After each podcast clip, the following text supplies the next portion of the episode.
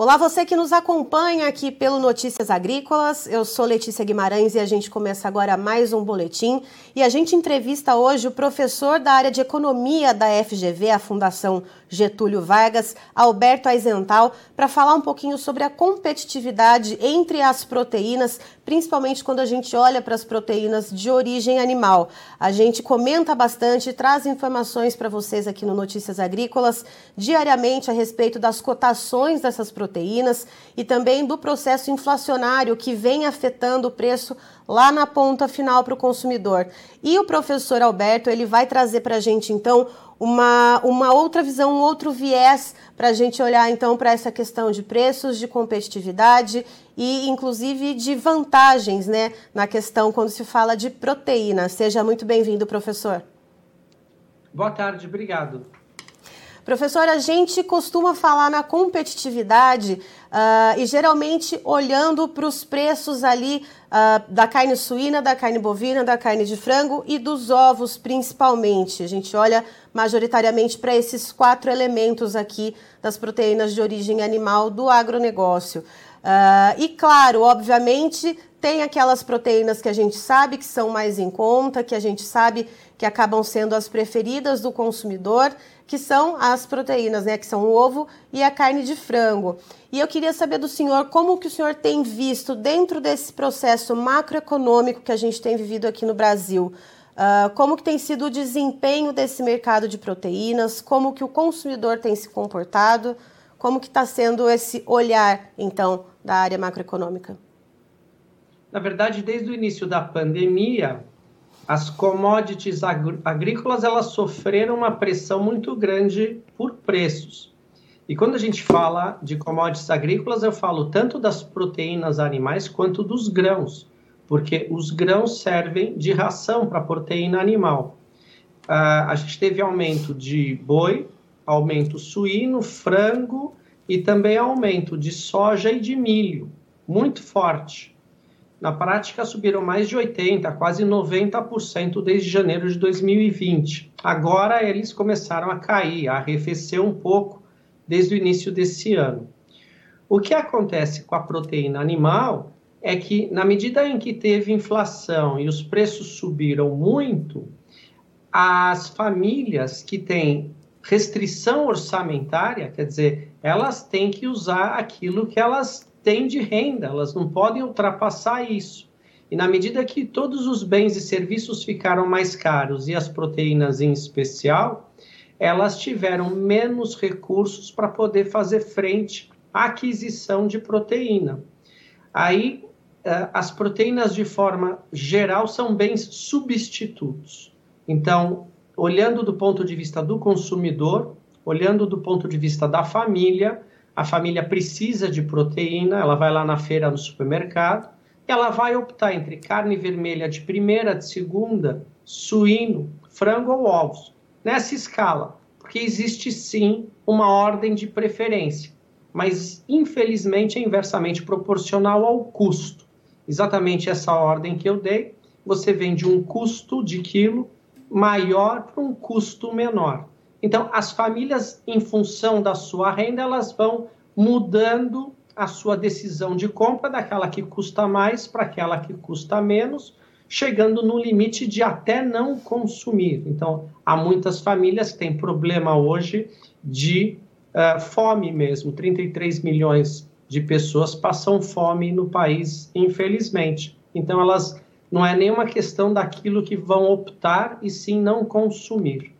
Agora, o que a gente tem que prestar bastante atenção é que nem toda proteína ela tem a mesma carga proteica.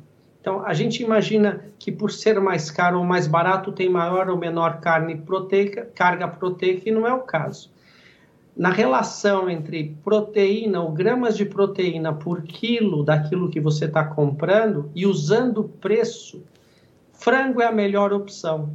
Depois vem a carne suína, depois vem o ovo e depois vem a carne bovina. Então, essa tem que ser a ordem daquilo que você adquire em função daquilo que tem de proteína pelo que você paga. Uh, e professor, o senhor enviou para a gente uma tabela, até vou pedir a gentileza para o Christian aqui do estúdio colocar aqui no telão para a gente e mostrar para vocês que estão aí de casa acompanhando. Uh, essa tabela, o professor Alberto ele fez uma pesquisa né, de preços base uh, que foram encontrados em relação às proteínas. Explica um pouquinho, professor, uh, nisso que, nesse contexto que o senhor disse a respeito do preço que se paga uh, e da carga proteica de cada alimento. É, a gente tem aqui uma sequência que tem desde proteínas animais até proteínas vegetais. Como que o senhor imaginou, como o senhor traçou essa relação, então, entre preço e carga proteica para a gente ter essa noção da competitividade de fato?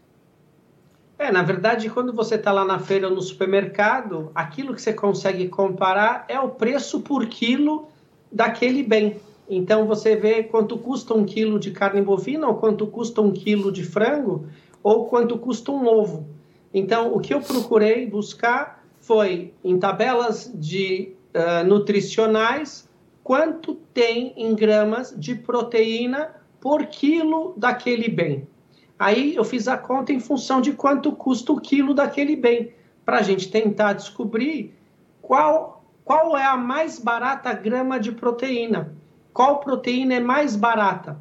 E é interessante a gente notar que a proteína mais barata é a proteína texturizada de soja. Ela custa quase que metade de, de uma carne bovina. Então, ela, ela chega a ter 400 gramas de proteína por quilo daquilo que você está comprando, 40%. E você paga 22 reais o quilo, por exemplo, da proteína texturizada de soja. Então, muitas carnes vegetais, muitos hambúrgueres vegetais são feitos a partir da proteína texturizada de soja. Então, vale a pena, se você tem um problema alimentício em casa, se você está com um problema de restrição orçamentária que todo mundo tem, de repente a gente olha muito essa questão carne bovina, frango, suína, ovos, e, e, e tem alguma coisa que está bem na frente da gente na prateleira lá do supermercado e que pode ajudar na alimentação. De repente você pode misturar num molho essa proteína, por exemplo, e você tem o, esse valor proteico e saudável que, que vai te atender, vai atender tua família. Agora, se a gente focar mesmo nas proteínas animais, aí por esse cálculo, o frango ainda é a melhor relação entre aquilo que você paga e quanto você tem de gramas de proteína por quilo comprado. Certo, professor. E aí, quando a gente pensa, né, a gente está falando do frango, uh, aqui no Notícias Agrícolas, quem nos acompanha aí diariamente sabe que todos os dias a gente tem o fechamento do mercado, tanto para carne suína quanto para carne uh, bovina e também a de frango. A gente tem uma análise aí a respeito das cotações e também tem análise a respeito das exportações. E a gente percebeu, professor, que ao longo, principalmente do mês de junho, o mercado do frango aqui no mercado interno ele veio um pouco mais lateralizado, uh, aparentemente uma relutância em fazer o repasse daqueles custos de produção, tal qual o senhor comentou, que aumentaram bastante, né? E acabaram influenciando também no preço das proteínas de origem animal. E a gente também tem, ao mesmo tempo, uma exportação muito significativa da carne de frango. E aí, olhando não só para as exportações de frango, mas também de carne bovina e para a carne suína, que já foi melhor, já esteve melhor em tempos uh, de pico da, pré, da peste suína africana lá na China, agora caiu um pouquinho né, as exportações da carne suína. Como é que as exportações das proteínas brasileiras acabam influenciando nesse contexto que a gente tem aqui no mercado interno de preços e de competitividade? É, o mundo tem uma demanda por alimento e uma demanda por proteína enorme. E o Brasil é grande produtor e são commodities, quer dizer, aquele produtor ele opta em vender para o mercado externo ou interno, mas o preço, essa proteína está precificada em dólar, por ser uma commodity. E se ela fica mais cara em dólar, ela vai ficar mais cara em real aqui dentro também, porque está dolarizado. Na verdade, o que a gente percebe é que as commodities caíram, vem caindo de preço.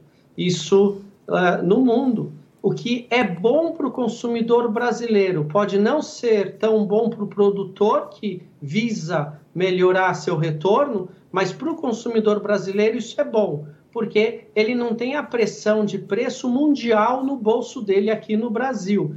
De certa forma, caem os grãos, de certa forma, cai o, o preço das proteínas, e isso é bom, é benéfico para o consumidor brasileiro. E é benéfico para a taxa de inflação em geral, que vai sofrer menor pressão de aumento de custos. E a gente percebe que já vem cedendo, a gente não tem uma deflação, ou seja, os preços não estão alterando negativamente, mas eles sobem num ritmo mais lento.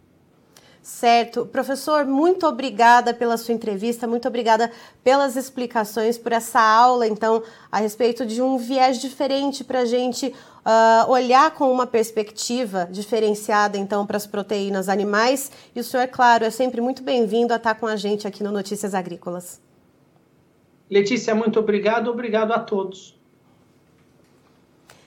Estivemos aqui, portanto, com o professor da área de Economia da Fundação Getúlio Vargas, a FGV, o professor Alberto Aizental, nos trazendo, então, uma, um panorama, uma explicação a respeito da competitividade das proteínas.